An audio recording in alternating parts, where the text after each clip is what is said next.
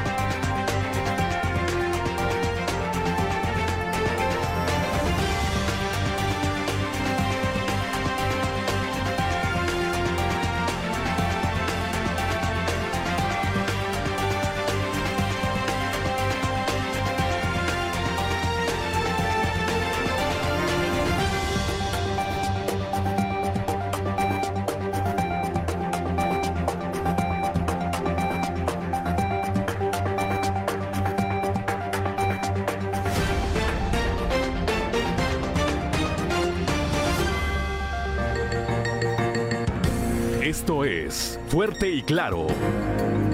Transmitiendo para todo Coahuila. Fuerte y Claro. Las noticias como son. Con Juan de León y Claudia Olinda Morán.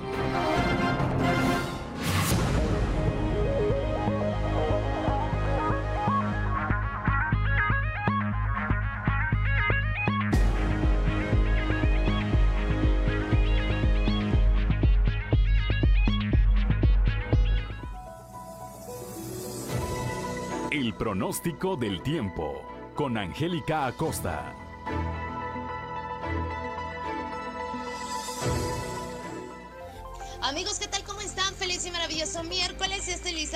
Los detalles del clima. Mi nombre es Angélica Costa. Pon atención en Saltillo. Máxima de 25 grados, mínima de 12. Durante el día, periodo de nubes y sol. Va a estar cálido, va a estar agradable. Por la noche, un cielo principalmente claro. La posibilidad de lluvia muy baja, 3%. Aprovecha el día. Vámonos hasta Moncloda. Máxima de 33 grados, mínima de 18. Temperatura muy cálida durante el día. Vamos a tener mucho sol, un cielo totalmente claro. Y por la noche, muy agradable con un cielo totalmente claro de igual manera y la posibilidad de lluvia 2%. En Torreón, Coahuila también temperatura cálida máxima de 33 grados, mínima de 17 durante el día, mucho sol, un cielo totalmente claro, va a estar muy cálido y por la noche un cielo principalmente claro. Probabilidad de lluvia 2% ahí para Torreón. Excelente, Piedras Negras, máxima de 36 grados, mínima de 20. Durante el día muy muy cálido, periodo de nubes y sol y por la noche un cielo parcialmente nublado. La posibilidad de lluvia 25%. Ese es para Piedras Negras. Y en Ciudad Acuña no se queda atrás la temperatura cálida. Máxima de 33 grados, mínima de 19 durante el día. Principalmente nubladito. A pesar de eso se va a sentir muy cálido. Y por la noche parcialmente nublado. Probabilidad de chubasco 14%. Muy bien. Y en la Sultana del Norte también temperatura cálida. Máxima de 33 grados, mínima de 17 para este miércoles durante el día. Vamos a tener algo de nubosidad por la mañana y por la tardecita va a estar ahí el solecito queriendo salir, ¿ok? Por la noche un cielo principalmente claro y bueno, la posibilidad de precipitación 5%. Amigos, ahí están los detalles del clima. Que tenga usted un feliz y maravilloso miércoles. Nos escuchamos mañana. Muy buenos días.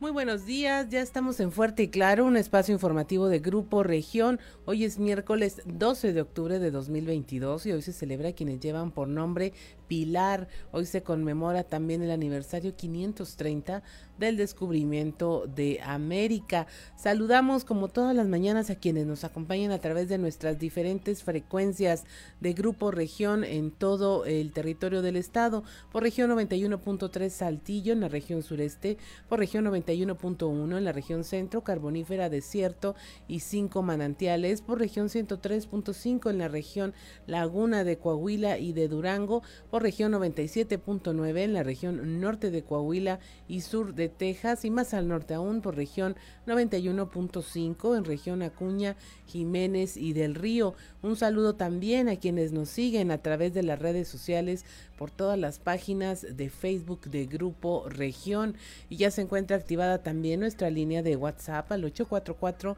155 6915 844 165 155-6915 para recibir sus mensajes, sugerencias, comentarios, denuncias y cualquier comunicación que desee tener usted con nosotros. Son las 6 de la mañana con 9 minutos y es momento de escuchar Dios ama con el sacerdote Josué García.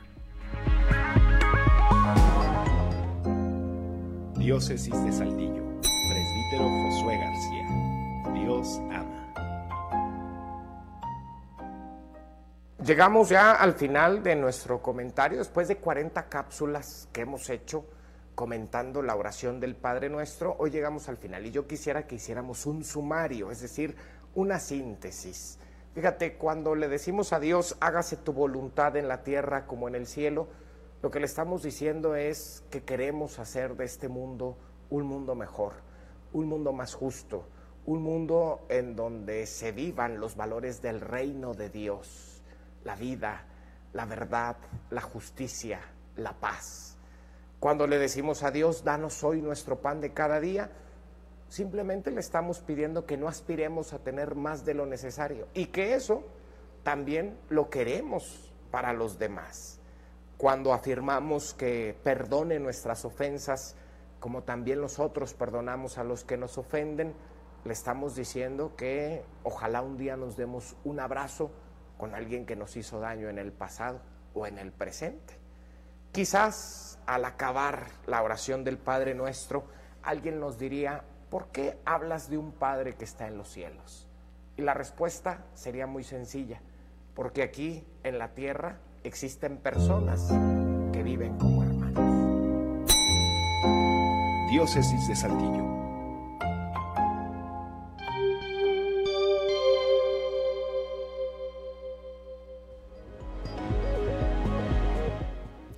6 de la mañana con 11 minutos. A usted que nos sigue a través de la radio, lo invitamos a que vaya a nuestras redes sociales para compartirle este contenido, los tres videos más virales en Sucedió en.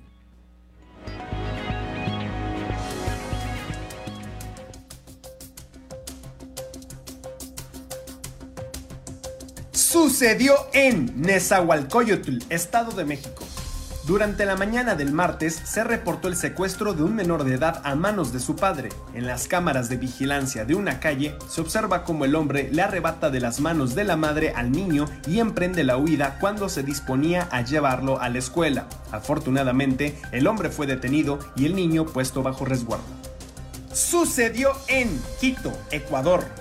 A través de redes sociales se hizo viral un fuerte accidente de tránsito. En las imágenes se aprecia a un vehículo rojo tipo sedán intentando dar vuelta en U en una avenida. Sin embargo, al no poder darla en un solo movimiento, intenta retroceder, por lo que es impactado por una unidad de transporte público que, más allá de intentar evadir la colisión, invadió el contraflujo, por lo que chocó de frente contra una combi amarilla. Hasta el momento se desconoce si hubo pérdidas humanas. Sucedió en Sao Paulo, Brasil. una mujer de 36 años le disparó a su novio de 42 porque presuntamente le fue infiel. En el video recopilado por las cámaras de vigilancia del edificio se aprecia al sujeto entrando a una habitación y discutiendo también con su pareja. Posteriormente, este sale y la mujer le dispara por la espalda, cayendo inmediatamente al suelo. A pesar de encontrarse herido, la atacante continuó amedrentando a su novio. Finalmente, de acuerdo con las autoridades, se dio a la fuga y su novio tuvo que ser trasladado a un hospital.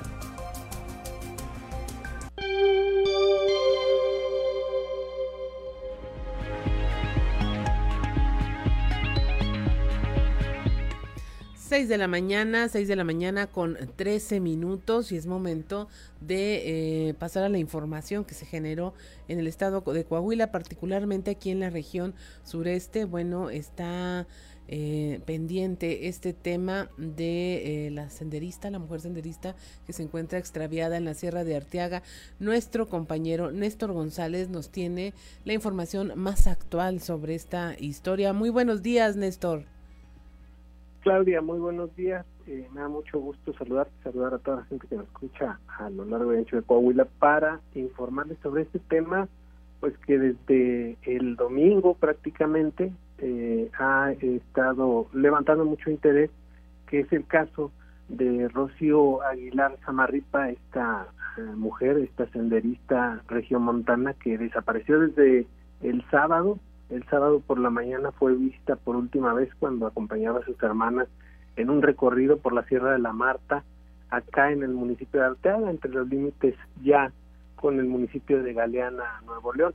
Y la información eh, más actualizada que tenemos es el hecho de que la fiscalía no se había pronunciado sobre este tema. Ya lo habíamos mencionado nosotros desde antier en la en la noche para el noticiero de nuestros compañeros eh, Jessica y Cristian y lo mencioné ayer por la mañana que de manera extraoficial había información de que había se había registrado una señal cerca de la carretera 57 eh, a la altura del poblado de San Rafael del teléfono de esta senderista que eh, bueno pues no había sido confirmado.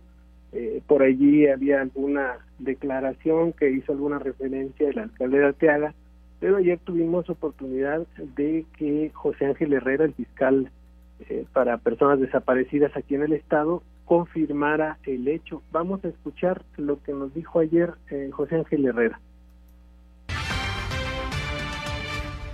Bueno, no, fue en no fue acá por la carretera 57. Ah, es un punto distante al originalmente eh, pudo haber sido lo originalmente estaba la señora.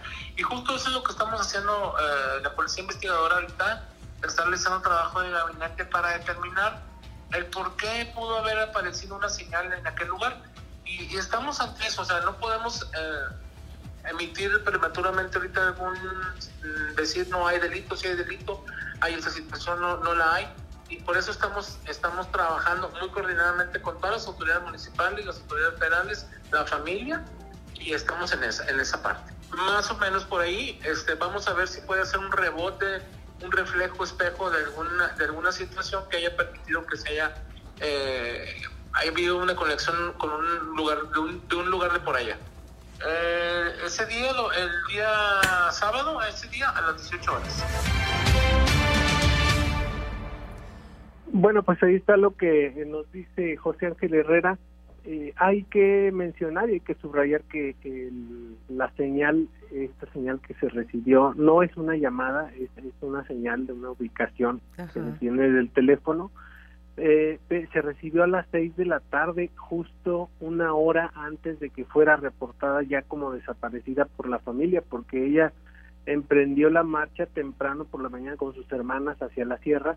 Sus hermanas se regresaron, ella se adelantó, nos comentaban ya testimonios que hemos presentado a través de estos espacios que eh, ella era una senderista ya experimentada, se adelantó a caminar, a trotar y eh, e iba a regresar a encontrarse con sus hermanas, sin embargo, eh, pues se quedaron esperando todo el sábado en la tarde para que regresara y ya no regresó y a las 7 de la tarde Protección Civil de Arteaga recibió la llamada. Este punto donde se registra la señal está pues hacíamos ayer la, la, la medición aquí con ayuda de, de los mapas que, que de los que provee Google Sí. son alrededor de 25 kilómetros lineales y tendría que haber cruzado por lo menos tres eh, cadenas montañosas, tres montañas, eh, hasta el punto de eh, la carretera 57, por ahí a la altura de San Rafael, así es que pues es una distancia considerable.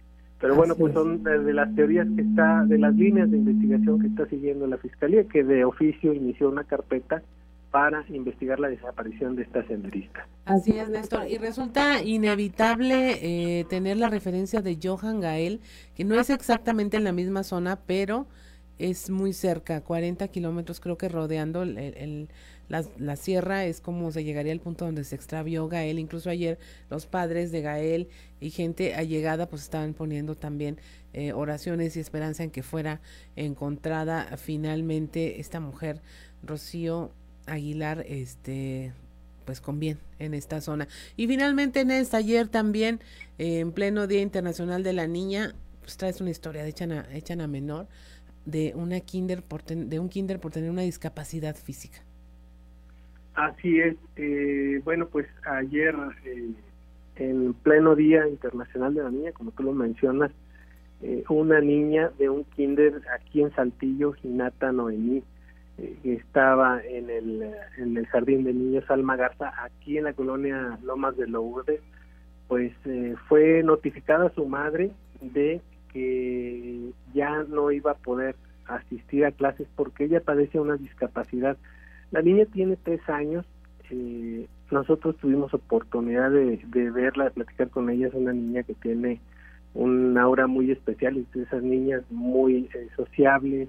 Eh, ella está, eh, brincaba, eh, saltaba, su mamá le decía, mira cómo camina, ella puede valerse por sí sola, pero la dirección de esa ese plantel educativo, la directora eh, Juana María Mezquitic, decidió pues que no estaba en condiciones de atenderla y notificó ayer por la mañana en la mamá a la mamá de eh, que ya no podía tomar clases en ese plantel. Esto fue lo que nos eh, platicó Yaneli, la mamá de eh, Noemí, esta niña con una discapacidad que se llama pie equinovaro, que es una deformación de los huesos de la pierna que curvea la, la, la extremidad y este bueno pues que impide a, a algunos niños realizar algunas actividades sin embargo nosotros fuimos testigos de que la niña eh, es capaz incluso de jugar béisbol nos pasaba su mamá por allí algunos videos eh, y bueno pues esto es lo que nos platicó la mamá eh, de Noemí ¿no? Como todos los días. Ella cuando le ponen yeso nació con pie equinovaro. Entonces ella llegó todos los días cuando trae yeso, entra a las 9 de la mañana y sale a las 10 y media. La dejaban una hora. Pero la entro ahorita y me la dejo y me dice la maestra de su salón que la directora quiere hablar conmigo.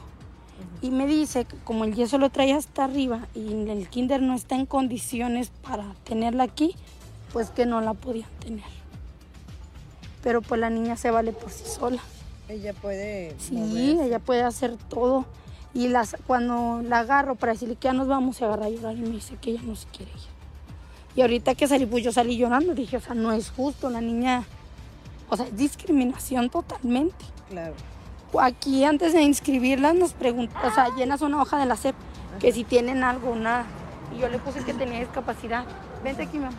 Yo hablé con la maestra y le dije que la niña tenía piquinovaro, que estaba enyesada, pero que ella podía hacer sus cosas por sí sola. Y así me la aceptaron. Y ahorita me la sacaron. ¿Cuánto tiempo tiene la, la niña aquí? Entró desde, desde agosto, Desde agosto. ¿Está- ¿En qué año está? en primer año y hasta ahorita me la sacaron. Bueno, pues ahí tenemos este caso, pues que levantó mucha indignación en, en- en redes sociales. Eh, la niña, la, la directora, tuvimos oportunidad de hablar con ella, eh, nos decía que pues los maestros tienen prohibidísimo tocar a los niños y que por esa razón no se le podía dar la atención adecuada. Sin embargo, pues cayó en algunas contradicciones eh, allí eh, frente a la mamá. La mamá Así es. eh, incluso la, la careó y eh, bueno pues eh, ya se notificó o tomó nota la Secretaría de Educación eh, ayer por la tarde nos da a conocer que la mamá de eh, Hinata Noemí pues decidió cambiarla de kinder donde le dieran una atención adecuada y que se tomarán eh, las medidas que se deban eh, tomar en contra de la directora, porque la directora además tomó esa decisión de manera unilateral, no consultó a la secretaría, no la, la decisión la tomó solamente ella, así, es que la Secretaría de Educación pues habrá de, de tomar las medidas correspondientes. Suena como una decisión unipersonal para nada basada ni en la ley ni en lo que la ni en el espíritu de lo que es la educación pública. Muchas gracias, Nes. Eh, estaremos al pendiente del desarrollo de estos dos temas. Que tengas una excelente jornada. Igualmente, muy buenos días, Carlos. Buenos días. 6 de la mañana con 23 minutos. Estamos en Fuerte y Claro. Regresamos.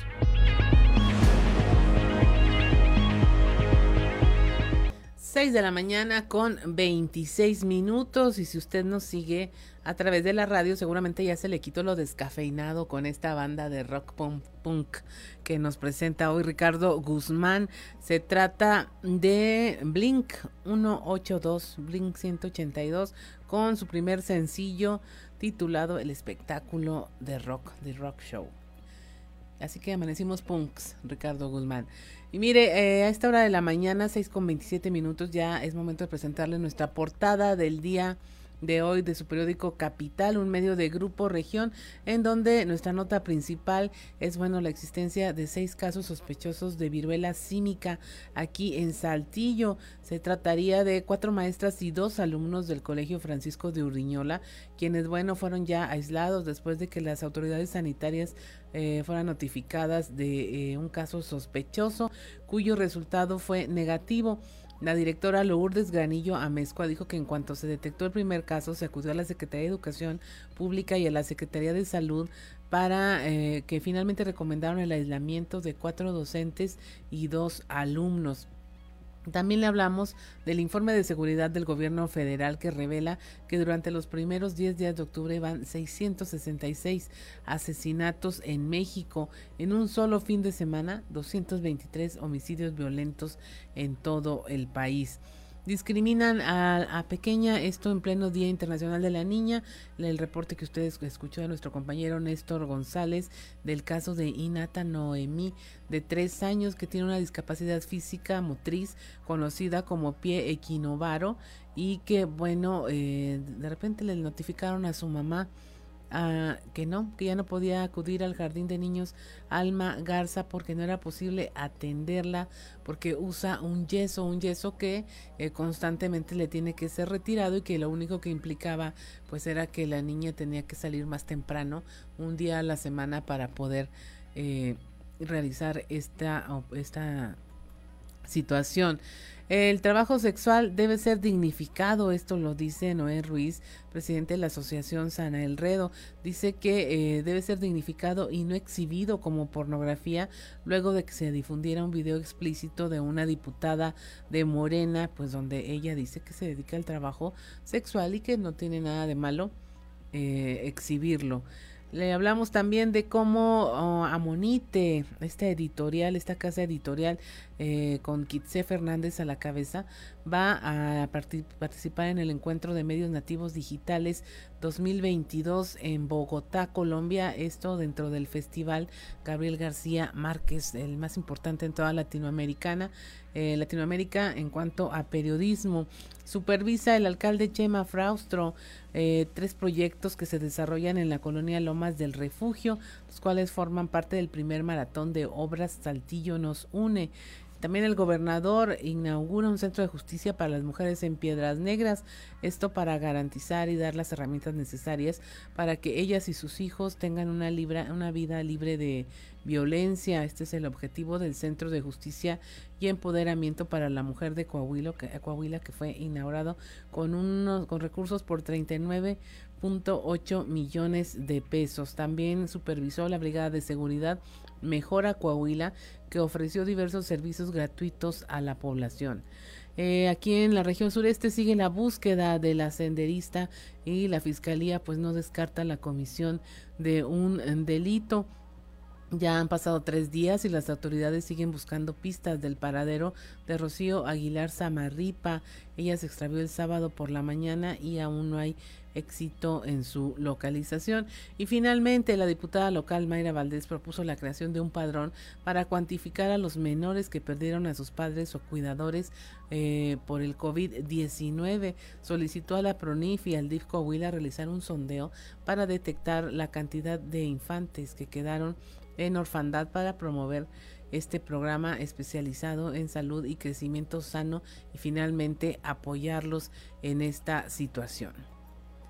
6 de la mañana con 31 minutos y es momento de escuchar qué se dice en los pasillos.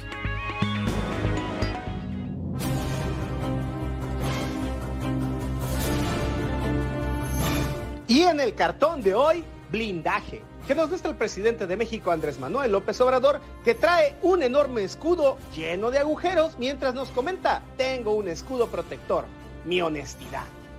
En la gira de trabajo que ayer tuvo allá por la región norte, el gobernador Miguel Riquelme no solamente refrendó en Piedras Negras el apoyo de su gobierno al ejército mexicano, sino que resaltó que el blindaje y la fortaleza en materia de seguridad que tiene Coahuila es por el trabajo efectivo de las Fuerzas Armadas, por la coordinación con las corporaciones policíacas estatales y porque se le ha invertido en apoyo a la institución. Es un hecho que el rubro de la seguridad en ningún momento será dejado de lado por el gobernador y en los 415 días que le restan a su gobierno garantizó que seguirá trabajando para no permitir la entrada de la delincuencia organizada.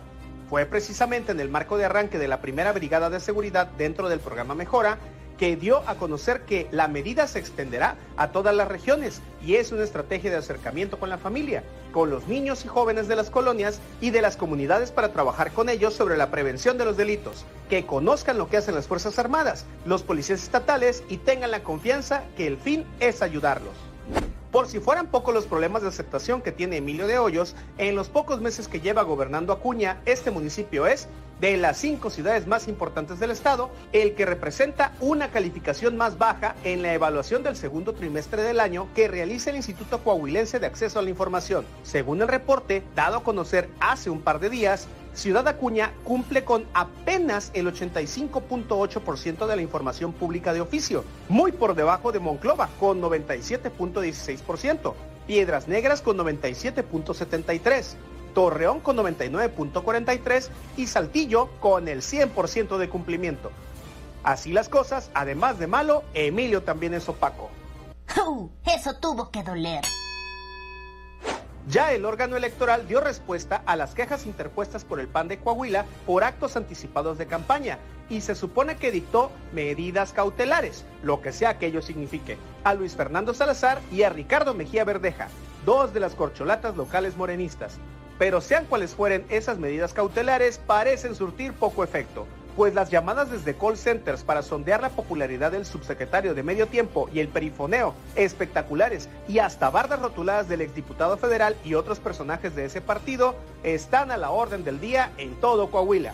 Habrá que ver si están conscientes de que si los denuncian por reincidencia, esto les podría complicar más adelante sus aspiraciones. Todo por pasarse el código electoral por el arco del triunfo. No mire, chiquita, esto se va a poner feo. 6 de la mañana con 34 minutos y es momento de irnos a un resumen de la información nacional.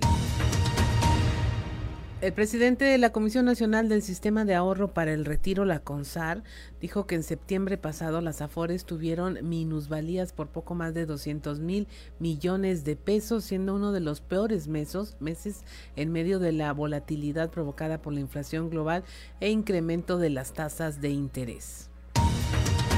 Atacan a balazos a un equipo de fútbol, esto en Monterrey.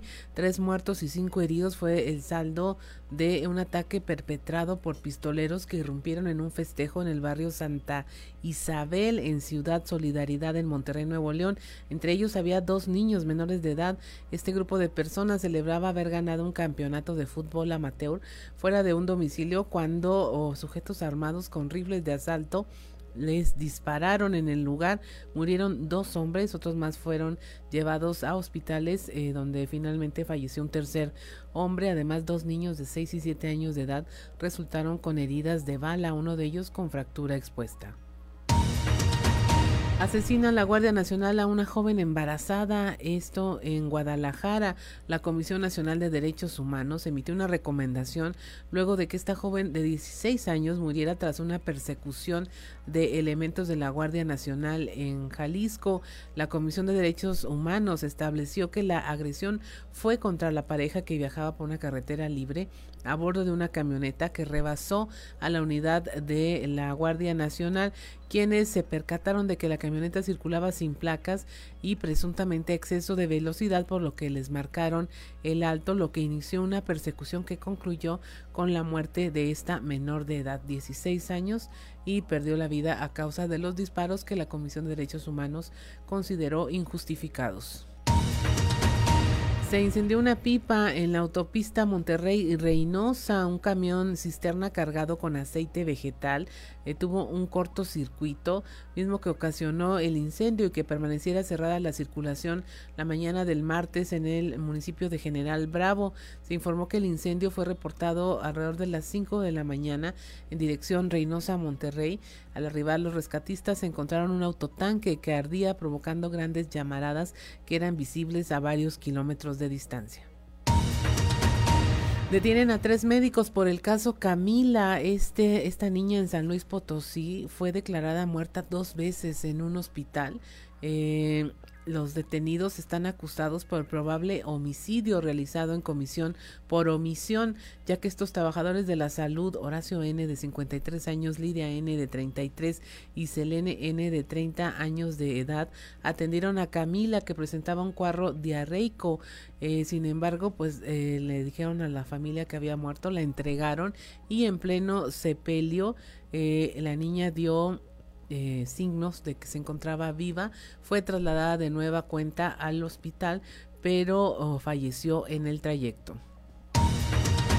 Y finalmente eh, hay datos según una encuesta de Manpower esta firma de capital humano, en donde dice que uno de cada cinco empleados renuncia en los primeros seis meses eh, de haber comenzado un empleo debido primero a los bajos salarios y al estrés. Dice que si bien la rotación de personal en una organización se debe a una mala gestión en el proceso de contratación, hay otros factores que pueden contribuir como que el salario no se ajuste a las necesidades u objetivos de los trabajadores. Y hasta aquí la información nacional. 6 de la mañana con 38 minutos y mire, eh, nuestra compañera Leslie Delgado nos presenta este tema de eh, la propuesta de la diputada Mayra Valdés para hacer un padrón de eh, niños y niñas que perdieron a sus padres por COVID-19. Buen día, informando desde la ciudad de Saltillo. La diputada local Mayra Valdés propuso crear un padrón para cuantificar a los menores que perdieron a sus padres o cuidadores por la COVID-19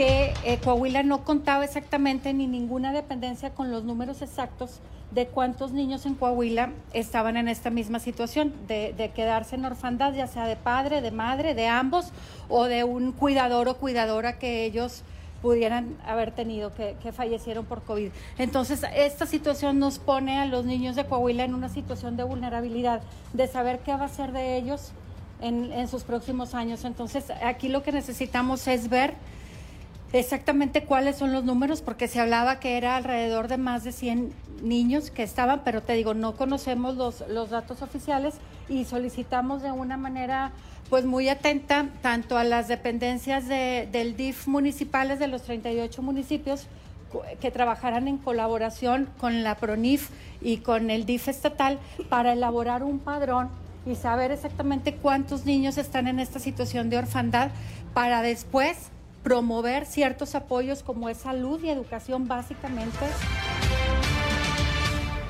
Agradezco la intervención y deseo que tengan un excelente día.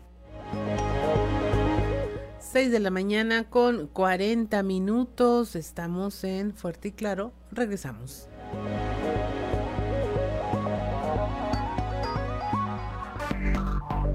Enseguida regresamos con Fuerte y Claro si usted nos, nos sigue a través de la radio, escuchó a la banda punk Blink 182 con su canción First Date, la primera cita. Ellos, nos dice aquí nuestro compañero Ricardo Guzmán, van a eh, regresar a Monterrey al Tecate Pal Norte 2023. Esto luego de haberse presentado eh, por última vez el 22 de abril de 2004 en Monterrey, Nuevo León. Y bueno, regresan este 2023 al Pal Norte en medio de este festival ya si usted le gusta y le late esta banda punk, pues ahí puede eh, acudir a disfrutar de su música. Y mire, continuamos con la información. Eh, nos vamos a la región Laguna, en donde los colegios particulares pues se enfrentan eh, el cierre que hubo de escuelas durante la pandemia y hay una baja recuperación de eh, los efectos económicos pues que sufrieron. Escuchemos a nuestro compañero Víctor Barrón. De Grupo Región, muy buenos días en temas de la comarca lagunera.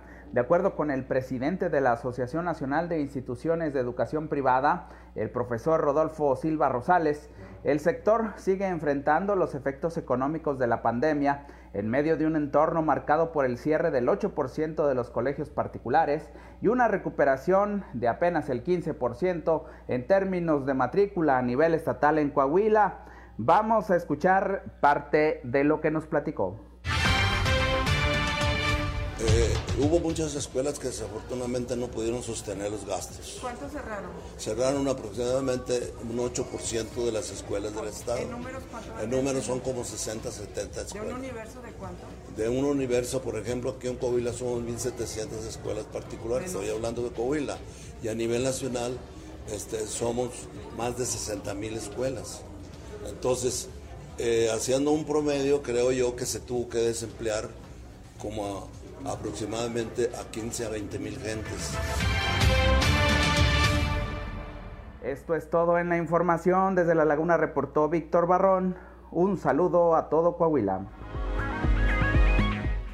6 de la mañana con 48 minutos. Está por cerrarse el plazo para que los municipios entreguen la ley de ingresos ante el Congreso del Estado. Ahí la diputada Guadalupe Oyervides pues hizo un llamado a que eviten las ocurrencias. La información con nuestro compañero Raúl Rocha. ¿Qué tal compañeros? Buen día, información para hoy.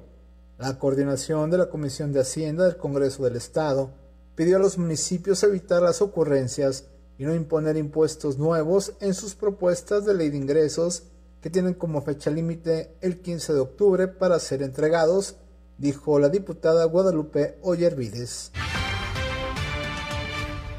Bien lo dijimos en los talleres de trabajo e inclusive en la clausura que tuvimos aquí en el propio Congreso que, no hay tiempos que se puedan eh, otorgar. La propia ley marca las pautas y este día 15 son, son seis leyes de ingreso las que se han entregado. Pero también tengo que reconocer que es un uso y costumbre que los municipios lo van postergando hasta la fecha tope. En este caso, la Comisión de Hacienda sugirió hasta un 8% eh, de inflación que pues más que una opinión personal es de acuerdo al índice del consumidor y eso es lo que nos ha dado. Ha fluctuado, claro, hemos estado en el 11, hoy estamos a 8.6 y ya dependerá de la autonomía de cada uno de los municipios y de la, del comportamiento económico regional municipal qué impuesto van a establecer. Recomendamos no impuestos nuevos también, que tratemos de evitar las ocurrencias en estos tiempos que estamos viviendo, que en lugar de ajustar al ciudadano, pues se ajusten los municipios en el recorte presupuestal y bueno, pues que hagan las tareas al interior cada ayuntamiento. Esta es la información para el día de hoy. Buen día.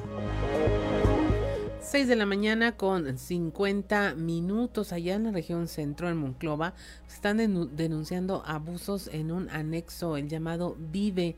Este está ubicado en la colonia El Roble. Hay varias quejas de su funcionamiento, que duermen en el suelo, que no los tratan bien. La información con nuestra compañera Guadalupe Pérez.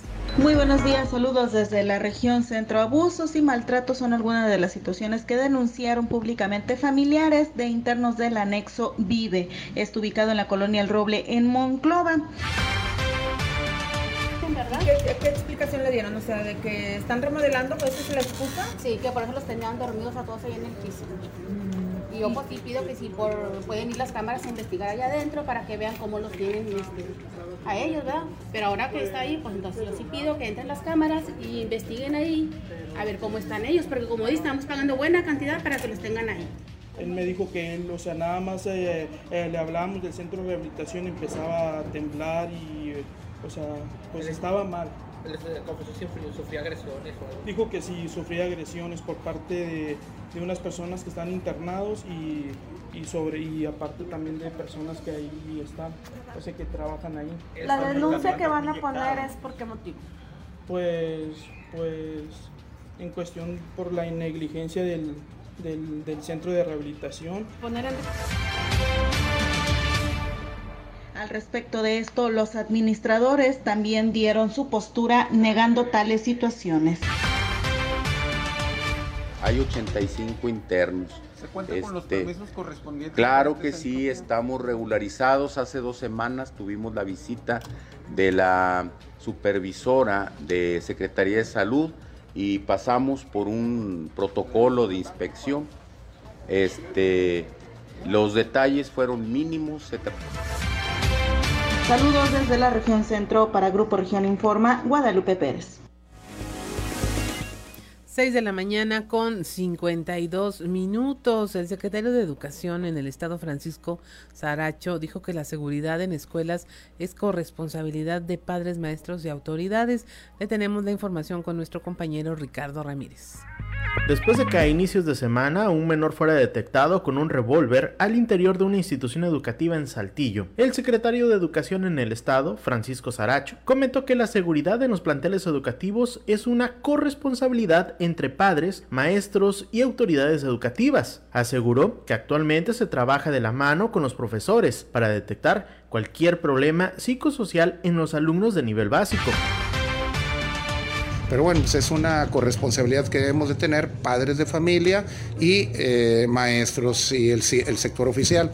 El primer filtro es el padre de familia, o sea, tú como padre de familia sabes si lo vas a mandar o no al niño, si presenta unos síntomas, el, el maestro cuando te lo recibe y luego ya el maestro que está frente al grupo, pues ve el comportamiento. Estamos poniéndole mucha atención a todo lo emocional que puede presentar un niño, los, las maestras y maestros pues están muy a la expectativa de poder detectar cualquier situación que pudiera prevalecer en un niño o en una niña. Bueno, pues es una lucha constante de todos los días, eh, estar eh, llevando los seminarios, los cursos, las pláticas, sobre todo prevenir todo lo emocional después de dos años donde los niños estuvieron en, en casa y que están acudiendo nuevamente cerca del millón de alumnos donde hay niños que no conocían a sus maestros, no conocían a sus eh, amigos, que son muy buenos para los niños, para las redes, para los manejos digitales, pero al momento de socializar es ahí la complicación. Por eso le estamos poniendo pues mucha interés a todo lo emocional. Informó para Fuerte y Claro Ricardo Ramírez. 6 de la mañana con 54 minutos allá en la región carbonífera detectaron ya cómo la droga, el cristal, está siendo utilizado como un método para bajar de peso. Eh, la información con nuestro compañero Moisés Santiago. Muy buenos días, Juan y Claudia, de todo nuestro amable auditorio que nos escucha en todo Coahuila. En la información que tenemos para el día de hoy, debido a los problemas de depresión y obesidad, muchas mujeres inician en el consumo de cristal y aunque en muchos de los casos sí bajan de peso muy rápidamente, se convierten en adictas. Así lo señala Rolando González, encargado de un grupo de apoyo para adicciones. Esto es lo que nos comenta.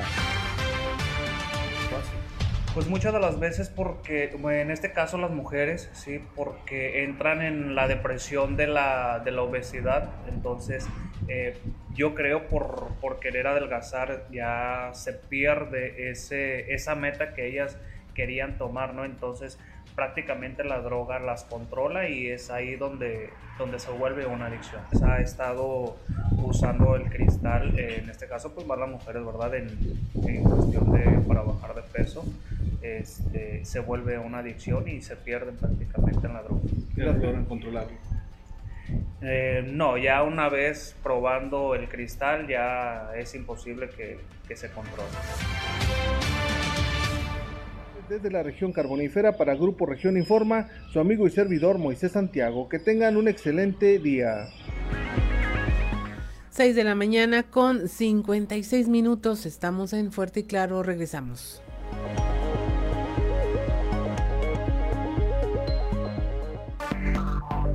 Enseguida regresamos con Fuerte y Claro. 7 de la mañana con un minuto y si usted nos sigue a través de la radio, pues seguimos escuchando el punk con Blink 182 y esta fue Adam Song, la canción de Adam. Pero mire, me da mucho gusto eh, que sea ya el momento de conversación del día de hoy. Tenemos aquí en, en nuestra cabina Jesús Alberto Robledo Valero, él es vocal ejecutivo de la Distrito 04. Así es. De la Junta Distrital del INE. Y mire, si usted tiene su credencial de elector o no la tiene, este tema le va a interesar. Se están actualizando las credenciales, Jesús Alberto. Así es, Claudia. Pues en principio, pues agradecer como siempre el espacio que eh, Grupo Región nos brinda y pues informar a, a, la audiencia que precisamente ahorita es un muy buen momento para acudir a los módulos del INE, actualizar su credencial para votar. Sabemos que el próximo año tenemos un evento pues muy importante. Este evento son las elecciones estatales, elecciones ni más ni menos que de gobernador y de diputados locales. Y es importante tener actualizado este instrumento, esta credencial, pues para poder votar ese día. Entonces, desde el mes de septiembre, eh, en el INE nosotros iniciamos con una campaña que nosotros llamamos campaña anual intensa. Uh -huh. En esta campaña anual intensa, pues todavía ponemos más accesible hacia las personas eh, los horarios para los trámites. Ahorita en los módulos de aquí de Saltillo, en la mayoría estamos trabajando desde las 8 de la mañana y hasta las 8 de la noche. Uh -huh. Entonces es importante que la gente se acerque a actualizar su credencial. Si ya su credencial está vencida, si su credencial eh, en este caso se le perdió, se la robaron o inclusive ya usted la ve muy deteriorada, es momento para que usted acuda. Importante también que sepan, sobre todo ahorita los jóvenes que tienen 17 años en este momento y que cumplen 18 años a más tardar el día 4 de junio, uh -huh. todos los que cumplan años, los, sus 18 años en octubre, noviembre, en diciembre y hasta junio del siguiente año, ya pueden tramitar de manera anticipada su credencial para votar. Entonces es importante que la gente conozca y que la gente se acerque para que evite largas filas luego al momento en que ya se esté acercando la fecha para la jornada de elección de gobernador y de diputados locales. Como es costumbre, ¿no? Luego no lo preveemos y, nos vamos los últimos días. ¿Qué ventajas hay sobre el que haya esta campaña intensa? ¿Hay más personal? ¿Hay más amplitud de horarios? ¿Qué significa para quienes van a, ir, a acudir a realizar este trámite?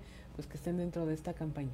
Claro, ambas cosas, Claudia. Fíjate que pues obviamente disponemos de una mayor cantidad de personal, pero también ampliamos los horarios. Generalmente nuestros horarios son en algunos módulos hasta las 3 o hasta las 4 de la tarde, pero en este caso, como te explicaba, ampliamos nuestros horarios, por ejemplo, aquí en el municipio de Saltillo, tres de nuestros módulos están trabajando hasta las 8 de la noche, que es el módulo de San Isidro, en una uh -huh. plaza comercial de San Isidro, el módulo que está en Paseo de la Reforma, también a un costado de un centro comercial, y el módulo que tenemos en el centro eh, metropolitano, eh, a espaldas de una universidad, por allá por la, por la gran plaza en aquel rumbo.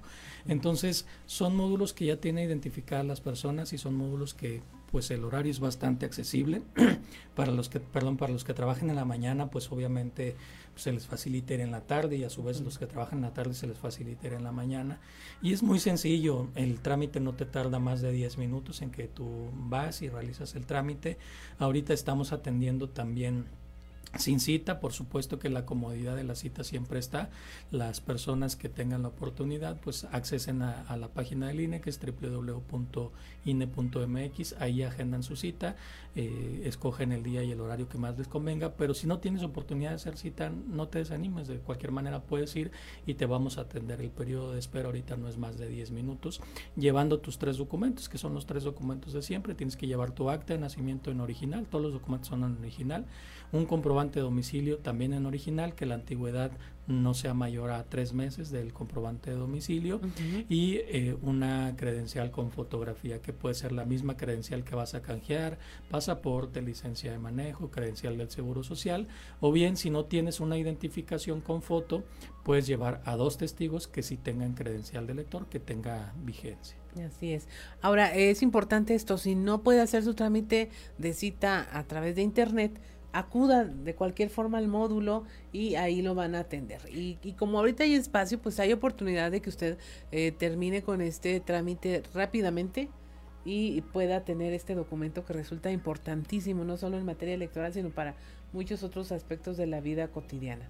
Es correcto, fíjate que además de cumplir su principal función, que es pues prácticamente la llave que nos da acceso al voto, la credencial para la credencial de elector o el INE, como lo conocemos, la INE, se ha convertido en la identificación por excelencia. Entonces, en cualquier dependencia, ya sea pública o privada, nos solicita nuestra INE. Entonces, es importante tener actualizada con nuestro domicilio, con, si hay algún error también en nuestro nombre, pues es importante que tengamos actualizado este instrumento. Aquí lo principal es que no lo deje para el último. ¿Hasta qué momento eh, va a ser posible realizar este trámite ya de cara a que viene un año electoral y todo eso? Qué bueno que lo comentas, Claudia. Tenemos nada más hasta el día 7 de febrero del próximo año, del 2023, para que la gente pueda hacer algún cambio en su credencial. Ya de manera posterior tenemos todavía algunos días para reposiciones por robo o extravío, pero ya no se permiten ningún tipo de cambio en la credencial. Entonces es importante que la gente tenga muy presente esta fecha, el 7 de febrero del 2023.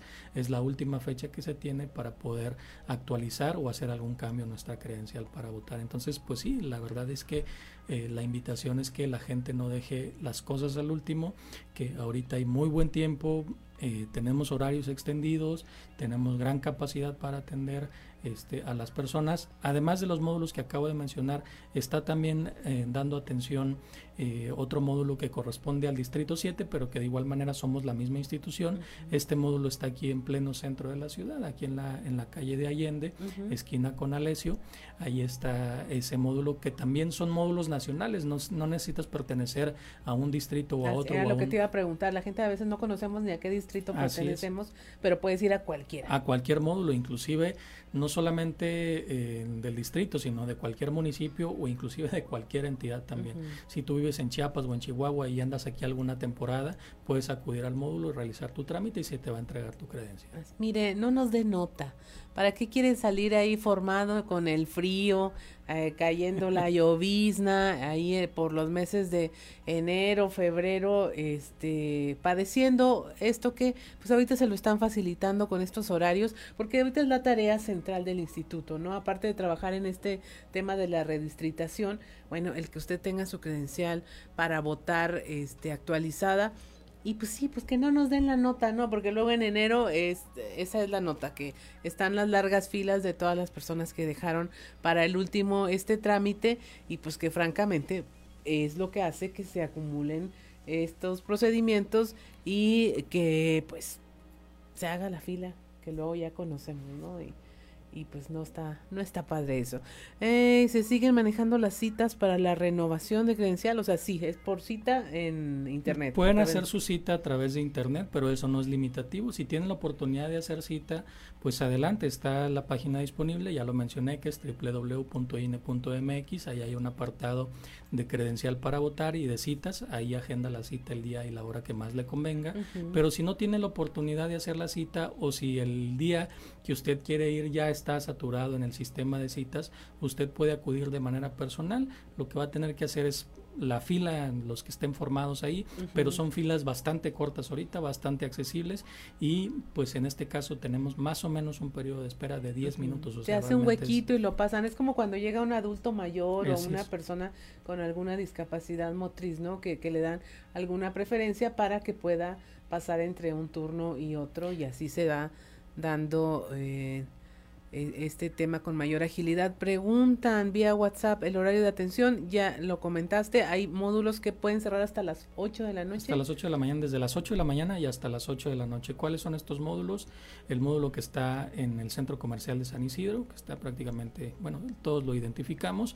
El módulo que está en Paseo de la Reforma, que también la mayoría de la gente lo identifica, está a un costado también de un centro comercial importante. Y otro módulo eh, que está en el centro metropolitano a espaldas de, de una universidad ahí este, también importante. Ahí tenemos otro módulo. Y, y, además el que está aquí en el centro de la ciudad, que está en la calle de eh, Allende. Allende y Alessio. y Alessio. Y pues mire, aquí están todos los datos. Podríamos hablar de muchos temas en cuanto a las tareas del INE eh, previas a una elección, pero ahorita lo importante es esto, la actualización de su credencial, que es, ya lo dijo nuestro invitado Jesús Alberto Robledo Valero, vocal ejecutivo de la Junta 04, Junta Distrital del INE Coahuila, donde nos dice es la llave para muchos trámites, trámites también es la llave para que usted vaya a votar sin ningún problema y la invitación está hecha para que vaya ahorita, que hay tiempo, que lo pueden atender con celeridad y eh, que tenga ya en orden este documento tan importante. ¿Algo más que te gustaría agregar, Jesús Alberto? Pues simplemente exhortar nuevamente, yo creo que ahorita no hay pretexto. Eh, la verdad que esto que luego decimos como buenos mexicanos dejamos todo para el último, no, la verdad yo creo que como malos mexicanos. O sea, la verdad nuestra cultura debe de cambiar, debemos hacer las cosas con anticipación. Y en este caso pues la autoridad, que en este caso pues es el INE, te está poniendo todas las facilidades necesarias con suficiente anticipación para que tú vayas a hacer tu trámite, tú actualices tu credencial, si eres un joven, insisto, que vas a cumplir 18 años a más tardar el día 4 de junio, ya puedes de manera anticipada sacar tu credencial para votar, porque luego se llegan los tiempos en que tenemos que cerrar los trámites por lo de la lista nominal y pues la gente se queda inconforme. No, pues es que me hubieran avisado. Pues sí, precisamente la mayor parte de las campañas venimos con suficientemente eh, tiempo de anticipación para avisar a las personas y luego dejamos todos los trámites para el último. Entonces no deje este importante trámite para, para últimas fechas, tiene todavía muy buen tiempo. Si tienen cualquier duda también nos pueden escribir a través de las redes sociales. Eh, nos busca como INE Coahuila ahí en Facebook y nos busca en Twitter y ahí le podemos atender dudas particulares que las personas tengan para eh, pues orientarlos a lo mejor acerca de documentos y demás o inclusive de los propios horarios. Repítenos, fecha para quienes eh, van a tramitar su credencial por primera vez. Es hasta el día 7 de febrero del siguiente año. De 7 de febrero, pero si cumples años, ah, ¿hasta qué fecha? Hasta el día 4 de junio. El día 4 de junio precisamente es la fecha de la elección, entonces se da oportunidad de que todas aquellas personas que cumplen su mayoría de edad hasta esa fecha ya puedan de manera anticipada eh, sacar su credencial para votar. Ahí está el dato. No, no, no deje pasar esta oportunidad de estar a tiempo y en orden. Muchas gracias. Te pedimos que no te retires. Vamos a, a mandar a un enlace con nuestra compañera Norma Ramírez, que tiene un recuento fatal de 130 migrantes fallecidos en el área de Texas, 76 de ellos mexicanos. La información con Norma Ramírez. Muy buenos días, amigos de Fuerte y Claro. La información es la siguiente. En lo que va del presente año se han registrado 130 migrantes fallecidos en el área de Texas, de los cuales 76 son de origen mexicano sin identificar y llevados a una fosa común, pues no son reclamados por algún familiar, declaró así el cónsul de México en la ciudad de Eagle Pass, Texas, Ismael Navejas. Es todo un reto porque hace unos, unos instantes daba cuenta de que en lo que va del año ya existen 130 fallecidos en lo que es nuestra área. 130 fallecidos, todos ellos mexicanos, no. ¿Cuántos tenemos de este escenario identificados como nacionales mexicanos? Aproximadamente 76. ¿Qué pasa con, con el resto? Están pendientes de identificarse. Identificarse cuando decimos qué nacionalidades, pues estamos viendo que por este puerto fronterizo cruzan las más diversas nacionalidades. Entonces ahí está este, este este gran reto de identificar a las personas. Desde Piedras Negras, informó Norma Ramírez. 7 de la mañana con 15 minutos. También allá en el norte, en Ciudad Acuña, pues ya se están eh, preparando para el frío. las damas del Club de Leones Acuña se iniciaron la colecta para eh, recoger, recopilar, reunir ropa abrigadora para eh, niños y niñas. La información con Laura Estrada. ¿Qué tal amigos de Fuerte y Claro? Los saluda Laura Estrada desde Ciudad Acuña para informarles que en esta última sesión del Comité de Damas del Club de Leones Acuña AC se hizo entrega de las trenzas y tapitas de plástico con las que se concluye la campaña en apoyo a personas con cáncer y dieron inicio a la campaña Que los niños no tengan frío, con la que se busca recolectar ropa abrigadora para beneficiar a menores de escasos recursos económicos durante la temporada invernal. Ana Luisa Lucio Loredo, secretaria del organismo, indicó que se seleccionarán diversas instituciones educativas ubicadas en sectores marcados como de prioridad. Así también se atenderán a familias que lo requieran, por lo que hizo la invitación para que la ciudadanía done chaquetas, bufandas y otras prendas para dar cobijo a los niños en los meses de frío no tengan frío. Entonces ya iniciamos con la colecta de ropa de invierno, lo que son chaquetas, sudaderas. Eh, por otra parte, otras socias y voluntarias también están realizando lo que son gorros y bufanditas tejidas para, para los niños. Por lo pronto ahorita estamos con el, iniciando ¿verdad? lo que es el donativo, pero pues regularmente acudimos a los sectores más vulnerables, seleccionamos algunas escuelas y... Informó para Fuerte y Claro Laura Estrada. 7 de la mañana con 16 minutos. Continuamos con la información. Aquí en la región sureste aislaron a maestras del colegio, de un colegio por sospecha de viruela del mono. Cuatro maestras y dos alumnos del Colegio Francisco de Urdiñola fueron aislados luego de que fueran notificadas de un caso sospechosa de viruela símica en uno de los estudiantes. Eh, aunque el resultado fue negativo, la directora Lourdes Granillo Amezcua dijo que en cuanto se detectó el primer caso sospechoso, se acudió a la Secretaría de Educación Pública y a la Secretaría de Educación, quienes luego de estudiar la situación recomendaron el aislamiento.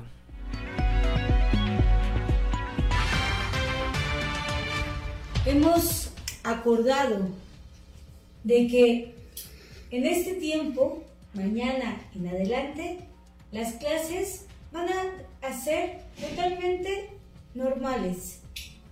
Van a acudir en tiempo y forma a sus clases. Todo está bajo control. La joven ahorita se encuentra mucho mejor. Las otras dos jóvenes no tuvieron ningún síntoma, están muy bien. Unas servidoras, las cuatro religiosas, nos encontramos bien. Simplemente por pura prevención estamos aisladas ustedes, cosa que nos da tristeza, a lo mejor, porque los extrañamos. Extrañamos la convivencia de familia que tenemos siempre.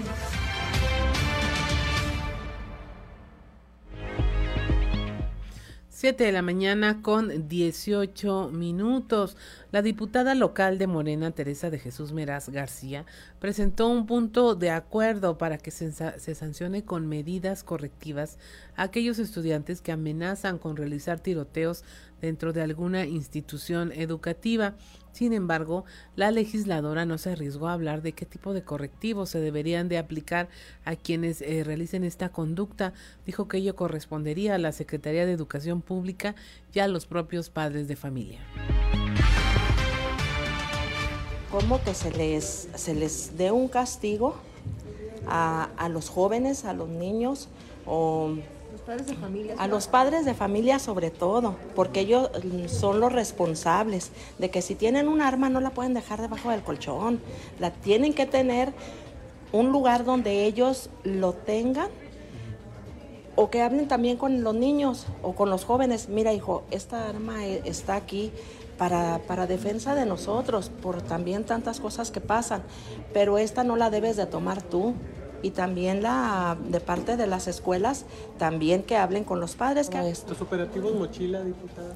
Pues que vuelvan. Que ser obligatorios? Yo pienso que sí, yo pienso que sí, que aunque también los niños, los jóvenes son bien listos, van a saber que van a estar revisando y a veces lo hacen por otro lado, pero sí, sí tendría que volver el operativo mochila para evitar estos incidentes.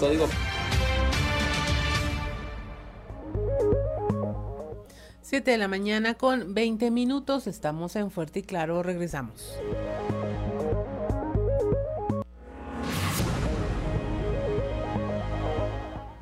7 de la mañana con 25 minutos y eh, me da mucho gusto escuchar en la línea a don Antonio Zamora desde allá, desde la región centro. Bueno, eso creemos, quién sabe dónde esté realmente, según su GPS. Muy buenos días, don Antonio. Buenos días, Claudia. Sí, según mi GPS, ¿no? Ahí, indica, eso indica. Este, lo que pasa es que de repente este, los que balconeamos nos balconean, ¿no? O sea, qué mala onda, pero es, parte del show. Sí, lo he escuchado varias veces esta semana. sí, sí. Oye, eh, Claudia, eh, fíjate, eh, fíjate que este, de no haber cambios de última hora, el ungimiento correspondiente será en algunos de los municipios de la región centro. Nos referimos a, la toma de protesta del flamante dirigente de la estatal de la CNOP, Samuel Rodríguez Martínez, e integrantes de la organización política. Podrán decir algunos, bueno, pero es que Samuel tomó protesta en el Ejecutivo Nacional del PRI. Pues sí, pero ahora yo creo que el, jefe político de Coahuila pues va a tener que tomar la protesta no solamente a Samuel, sino también al resto de los integrantes de pues de, la CNP, ¿no? Eh, de acuerdo a, la información que, que, obtuvo nuestro principal colaborador, no pasa del presente mes en que todos ellos rindan la protesta correspondiente. Es más, casi seguro que sea antes del día 25 del presente mes. Y otra cosa, eh, esto lo voy a decir yo porque no tenemos información todavía, pero Tentativamente sería Monclova la sede y convertir a Monclova en la capital de la de la CNP con ahí con la toma de protesta de los nuevos funcionarios de esa organización política. ¿Cómo es, estimada Claudia?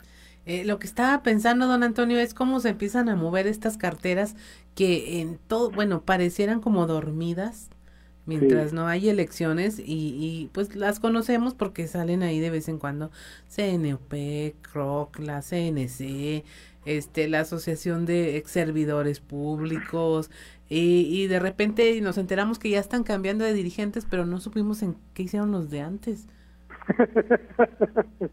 sí, sucede, la verdad, sucede ese tipo de cosas, ¿no? Pero no solamente, en, en todas las organizaciones políticas sucede lo mismo. Es como de, recordarles, oigan, aquí está, hay que trabajar también aquí y... En, en un tiempo, Claudio, debes recordar que la CNOP era el organismo fundamental del PRI para ganar elecciones. Sí.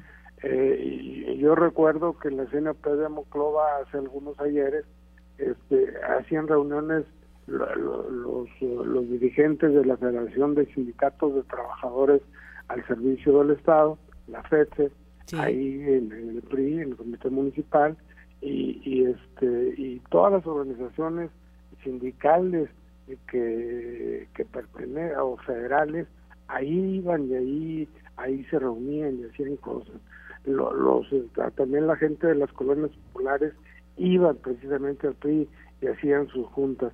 Y luego de, no sé, hace 20 años para acá, tú estabas muy chiquita, de hace 20 años para acá dejaron de hacer ese tipo de cosas y, pues bueno, ahí empezó también a cambiar el futuro político del Partido Revolucionario Institucional. Por lo menos eso es lo que pienso. Sí, porque ellos agrupaban a todas estas organizaciones populares que, que no cabían en otro lado, o sea, si no se era obrero o campesino o, o maestro, por ejemplo, pues esta sí agrupaba a profesionistas y trabajadores independientes, organizaciones de colonos, vecinos, este, pues sí daban como a los pequeños propietarios industriales, o sea, era como muy amplia a la vez y, muy vasta y movía a esos sectores que pues no estaban plenamente identificados en bloque, sino como algo más eh, común y cotidiano, ¿no? Y normalmente, Claudia, los candidatos, por ejemplo, a las presidencias municipales salían de la CNP, porque era una organización muy fuerte, una, una organización unida, y, y este y pues, a final de cuentas es la mayoría de la gente, ¿no?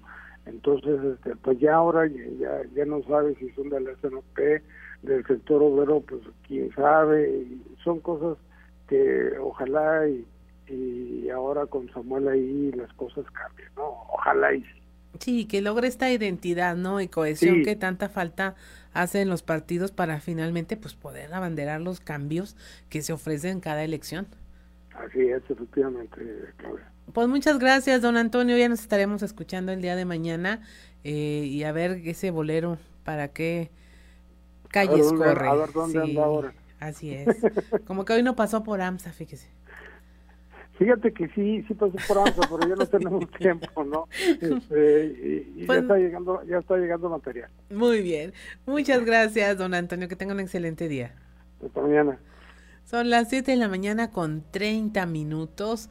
La temperatura en Saltillo está en 16 grados, en Monclova 19, Piedras Negras 19, Torreón 18, en General Cepeda hay 14 grados, en Arteaga 16, en Ciudad Acuña 21 grados, en Derramadero del sur de Saltillo hay 13 grados, Musquis 18, San Juan de Sabinas 18, en San Buenaventura hay 19 grados, en Cuatro Ciénegas 18, Parras de la Fuente y Ramos Arispe con 16 grados. En un momento más estaremos eh, charlando con Ricardo Martínez, quien nos informa pues eh, cómo andan allá en Parras de la Fuente y eh, creo que por ahí hubo algún accidente que nos va a comentar y pues aprovechamos para ver cómo anda la temperatura por aquel municipio, por aquel pueblo mágico. Ya tenemos en la línea a Ricardo Martínez. Ricardo, muy buenos días. ¿Qué tal? Muy buenos días, Selina. Eh, saludos a toda esta gente que nos sigue a través de Región Capital. También eh, saludos a mi buen amigo Juan de León. Eh, pues comentarles que lamentablemente eh, pues eh, ocurre un percance el día de ayer por la tarde, donde una joven mujer pierde la vida en la carretera Saltillo-Torreón. Este martes cerca de las 3 de la tarde, un accidente se registró en la carretera Saltillo-Torreón en el kilómetro 70 más 500 una familia circulaba a bordo de una camioneta Pathfinder color negra con placas de circulación ABM 658 de Oklahoma, Estados Unidos. De pronto, el conductor de la camioneta de nombre Alan Reyes Valdés, de 18 años de edad, perdió el control de la camioneta y salieron de la cinta asfáltica. Posteriormente, la camioneta comenzó a dar varias volteretas, ocasionando que algunos de los ocupantes salieran proyectados fuera de la misma quien corrió con la peor de las suertes, fue Jack Reyes Valdés, de 18 años de edad, quien perdiera la vida en el lugar del accidente de manera instantánea. Los automovilistas que pasaban por el lugar se detuvieron a auxiliar al mismo tiempo que llamaban al sistema de emergencias 911. Unidades de General Cepeda a cargo de Adrián Montano y Valente Díaz de Seguridad Pública y Policía Municipal y además de Protección Civil respectivamente así como personal de Capufe, acudieron hasta el lugar del percance. Los tripulantes del vehículo son el conductor Alan Reyes Valdés, de 32 años de edad, todos son con domicilio en Oklahoma, Estados Unidos. Jack Reyes Valdés, de 18 años de edad, eh, es la persona fallecida. Lisette Reyes Valdés, de 33 años de edad, trasladada a la ciudad de Saltillo, Coahuila, en código rojo. Nicole Reyes, una pequeñita de 5 años de edad, también trasladada a la ciudad de Saltillo, en código rojo. Eh, son estas personas. La camioneta circulaba de oriente a poniente procedente de la ciudad de Saltillo, Coahuila, y su destino final era el estado de Durango. Posiblemente el joven conductor dormitó al volante, lo que ocasionó que saliera de la cinta asfáltica, ocasionando la tragedia para la familia. Y pues lamentable esta situación que se da el día de ayer en esta carretera Saltillo-Torreón, en lo que es la en el tramo libre a la altura del kilómetro 70 más 500 Solina. Libre siempre la habían eh, catalogada como muy peligrosa, este, y a pesar de que es toda una recta, mi estimado Ricardo, es, es, es el problema ahí es la velocidad, que no tiene acotamiento, ¿cuál es el problema ahí? Yo creo que ahí el principal problema en este en este tramo, toda la carretera Saltillo Torreón es la, al menos en la libre, es el, el que no existe un área de acotamiento, aunado también a la presencia de animales, eh, al ser también, por ejemplo, en el tema de la, de la pista, es una, una carretera que va prácticamente directa, entonces se hace un poquito aburrida para los automovilistas. Eh, creemos que el mismo sueño los, los cansa al ser una, una carretera donde no hay muchas curvas, los duerme prácticamente, entonces, eh, y aparte, aunado también al exceso de velocidad, le tomamos mucha confianza a esta, a esta carretera, al ser una carretera que pudiéramos decir que se encuentra en óptimas condiciones, eh, que no no tiene muchos mucho daño esta cinta asfáltica, entonces creo que la gente hace demasiada confianza y, y pues trata de, de, acelerar a todo lo que dan los vehículos para llegar un poquito más temprano. La recomendación obviamente es manejar a una velocidad moderada, eh, inclusive eh, hemos hecho por ahí la, la, las pruebas, estudios en esta misma carretera donde pues maneja 110, 120 y hay gente que maneja 180, realmente no tienen mucho mucha ventaja de tiempo. Lo más temprano, lo más eh, tiempo que ahorrar son de 10 a 15 minutos, que esos 10 o 15 minutos que te tardes un poquito más pueden salvar tu vida para ti, para tu familia o para los que te acompañen en el vehículo. Así es, aquí en las imágenes que nos compartes, pues sí se ve, no hay acotamiento, cualquier salida del camino, una dormitada, pues sí implica eh, una volcadura que en muchos casos puede ser fatal y pues la recomendación de siempre, ¿no? Que cuide no manejar cansado, cuide eh, la velocidad y pues ya va en camino, póngase el cinturón de seguridad. No hay de otra. Así es. Muchas gracias Ricardo, que tengas una excelente jornada y pues lamentable el accidente para esta familia. Excelente día para todos ustedes, gracias. Buenos días. Buenos días, 7 de la mañana con 36 minutos. Y mire, no le habíamos compartido el mensaje de don Joel Roberto Garza Padilla desde Ciudad Frontera, donde eh, nos comparte que ser espiritual no significa vestir túnicas blancas, vivir orando y meditando, prender velas o saumerios. Ser espirituales es vivir en conciencia de no dañar a nadie, respetar los procesos de cada ser y saber que la vida es un paso efímero y temporal bonito mensaje de don Joel Roberto Garza Padilla que les, les compartimos. Eh, son las 7 de la mañana con 37 minutos. Continuamos con la información. En Torreón se inauguró ya el Centro Integral para las Personas con Discapacidad. Este está diseñado para ofrecer atención a quienes eh, tienen eh, poder darles oportunidad de acceso y empleo a este sector que representa el 4.7% de la población de Torreón. Esto lo señaló el alcalde Román Alberto Cepeda González. Esto se cristaliza abriendo caminos gracias a la colaboración de todos, a la colaboración de empresarios, a la colaboración de la sociedad civil en su conjunto, de las propias direcciones, del ayuntamiento, de la voluntad también de Celina, mi esposa, de quien la acompaña, y en donde la sociedad se ve involucrada en todo este tipo de proyectos que al final es para las personas más vulnerables de, del municipio, en donde, como yo lo comentaba, en Torreón todos contamos. Y esta es una muestra de que hay mucho trabajo por hacer, pero estamos avanzando en las tareas, en la responsabilidad y sobre todo en dar cumplimiento a generar políticas públicas que vayan con, con, el, con el tema que es importantísimo de ser inclusivos.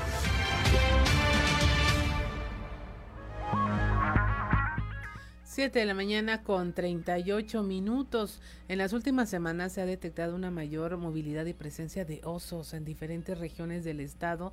Por esta época del año buscan alimento. Esto lo señaló la Secretaría, la Secretaria del Medio Ambiente, Eglantina Canales. Sin embargo puedes tener encuentros, hay mucha gente que tiene encuentros, entonces hay que tener, si vas a caminar, si vas a hacer una caminata, un paseo, en tu mochila no llevar cosas que desprendan un olor que les pueda llamar, como jamones, tocinos, latas ya que estén abiertas, eh, cosas que tengan un olor que sea muy atrayente para ellos porque los puedes atraer. Eh, ellos están buscando comida, ellos no están buscando atacar a una persona pero cuando alguien tiene comida de ese tipo, puede ser que algún animal se acerque. Si estás en campamento, lo mismo. Yo he visto campamentos destruidos por osos, pero completamente, o sea, los dejan hechos pedacitos, lo que están buscando es comida. Y entonces, este, bueno, si vas a tener un campamento, tienes que llevar la caja especial donde vas a guardar. Y la otra cuestión, ya si lo tienes enfrente, hay que hacer ruido para ahuyentarlo, lanzarle cosas, o sea, palos, piedras, algo, no, con el afán de lastimarlo, sino de espantarlo, gritar, tratar de ahuyentarlo eh, este, y no correr, te van a perseguir. hemos tenido incidentes en todas las partes del estado, entonces no va a ser sencillo. Lo que hay que entender es que esta es una época muy activa para ellos, están moviendo. 7 de la mañana con 40 minutos. Eh, aquí hubo un avistamiento de osos recientemente. El día de ayer empezó a circular este que este, habían visto una familia de osos, eh, la mamá y tres osesnos corriendo en la parte de la colonia Mirasierra al sector oriente de Saltillo. Ya después le platicaremos este tema, por ahí lo, los captaron en video. Son las 7 de la mañana con 40 minutos. Estamos en Fuerte y Claro. Regresamos. Mañana 7 de la mañana con 46 minutos y miren nuestros compañeros Ociel Reyes y Cristian Rodríguez nos tienen ya este video que le comentábamos de la familia de osos que cruzan una vialidad eh, que corresponde al sector oriente de Saltillo eh, le invitamos a que vaya a nuestras redes sociales para que vea este contenido en donde tres osesnos y un oso adulto fueron grabados por vecinos de la colonia Mirasierra cruzaron el último tramo pavimentado de esta zona que presuntamente sería eh, Otilio González y el arco vial Zapalinamé, lo, como lo advirtió hace unos instantes la secretaria del Medio Ambiente Glantina Canales es frecuente que esta temporada haya este tipo de avistamientos porque eh, pues están buscando comida previo al invierno. Eh, estos avistamientos han sido más frecuentes durante este año en la región sureste de Coahuila y pues eh, los se alcanzan a captar. Afortunadamente no hubo ningún incidente con ellos, la gente fue prudente y se mantuvo a distancia y pues la recomendación es este pues no acercarse, no alimentarlos, no arrojarles objetos, no dejar basura a su alcance, no intentar tomarse fotos con ellos, selfies, por favor. Este, en este caso vemos ahí que tomaron el video desde una distancia prudente y pues seguramente reportaron a las autoridades este avistamiento que circuló muy fuerte desde ayer en redes sociales. Y mire, son las 7 de la mañana con 48 minutos, continuamos con la información. Tras las polémicas declaraciones que hizo una diputada transgénero de Morena, María Clemente García, donde defendió el haber difundido un video con contenido eh, sexual explícito, eh, diciendo que ella pues es prostituta y que por eso le pagan en su oficio y por lo cual fue eh, fuertemente criticada. El presidente de la Asociación Sana El Redo, Noé Ruiz, opinó que este trabajo sexual debe ser dignificado y no exhibido como pornografía. Indicó que la legalización de este oficio debe ser consensuado por quien lo ejerce y crear políticas públicas de salud.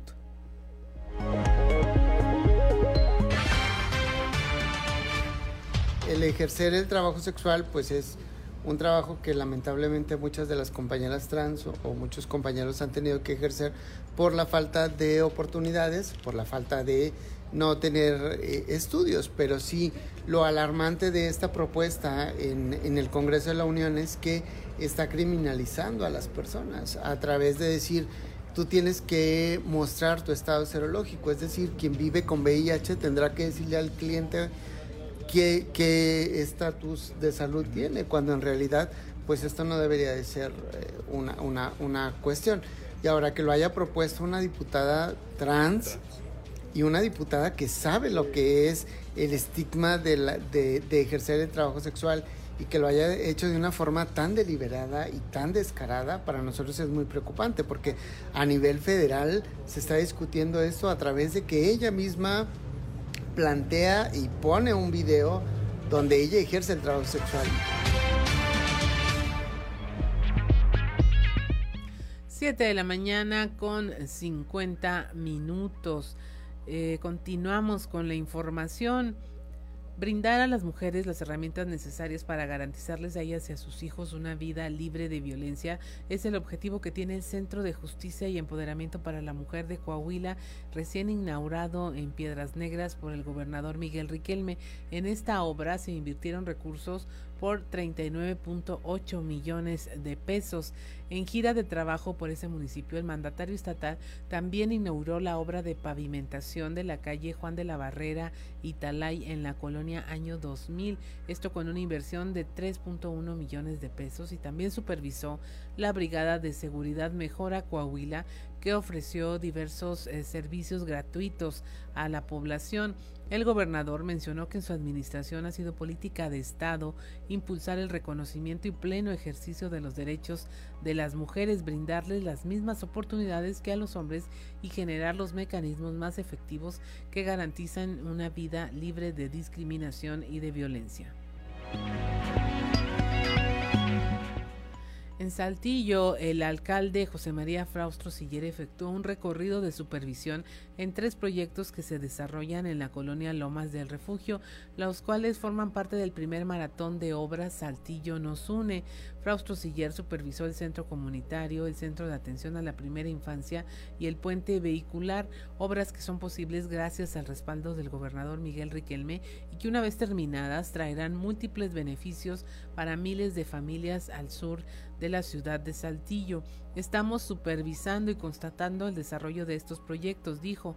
Ya terminamos muchas obras del primer maratón y hay algunas otras como estas en Lomas del Refugio que siguen en proceso, comentó el alcalde Chema Fraustro.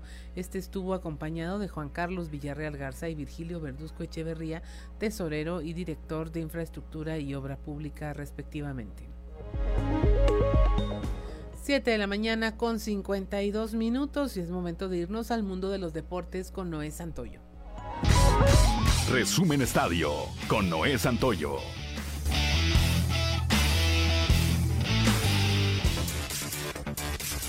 La hora de la liguilla del fútbol mexicano. El día de hoy a las 19 horas con 6 minutos Puebla se enfrenta a las Águilas del América y dos horas más tarde Cruz Azul recibe a los Rayados del Monterrey. Con la intención de despertar la fiebre de la Santosmanía en la liguilla, la directiva de Santos Laguna anunció la mañana de ayer que se tiene programada una caravana guerrera el día de mañana previo al duelo ante Toluca. Los guerreros sueñan con la séptima estrella, por ello necesitan contagiar a los aficionados para vivir la fiesta grande del fútbol mexicano, pero sobre todo de recibir el apoyo en cada partido. Dante Elizalde, presidente del club, manifestó que la caravana guerrera partirá del territorio Santos Modelo a las 6 de la tarde, rumbo a la Plaza Mayor de Torreón, aunque se darán a conocer más detalles a través de las redes sociales. Este día, poco menos de tres años sin títulos y con una deuda imposible de saldar, la era de Ricardo Peláez en Chivas se terminó el día de ayer, ya que el Consejo Directivo del Guadalajara decidió removerlo del cargo de director deportivo al que llegó a finales del 2019, aunque oficialmente le presentaron en el 2020. El Consejo sostuvo múltiples reuniones este martes para decidir el futuro de la cabeza deportiva, decretando que Peláez se va de Chivas.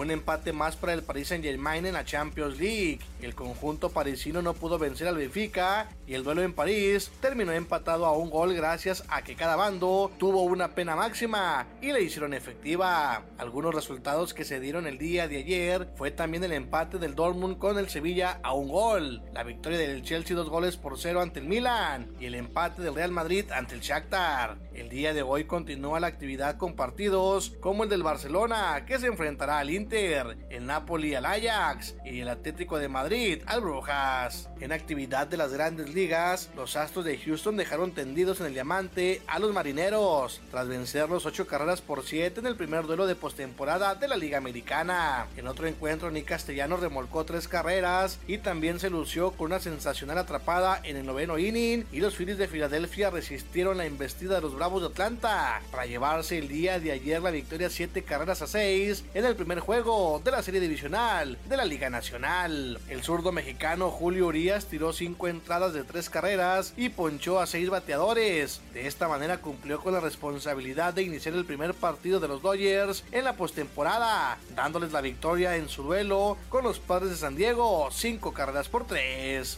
mientras que los Yankees de Nueva York derrotaron 4 carreras a una a los Guardianes de Cleveland. Resumen Estadio con Noé Santoyo.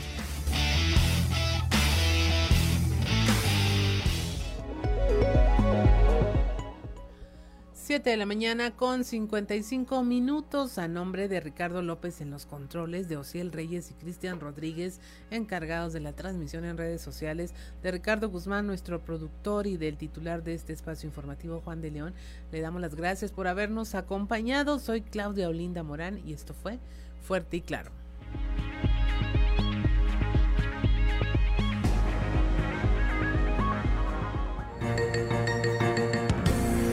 Escuchaste fuerte y claro las noticias como son.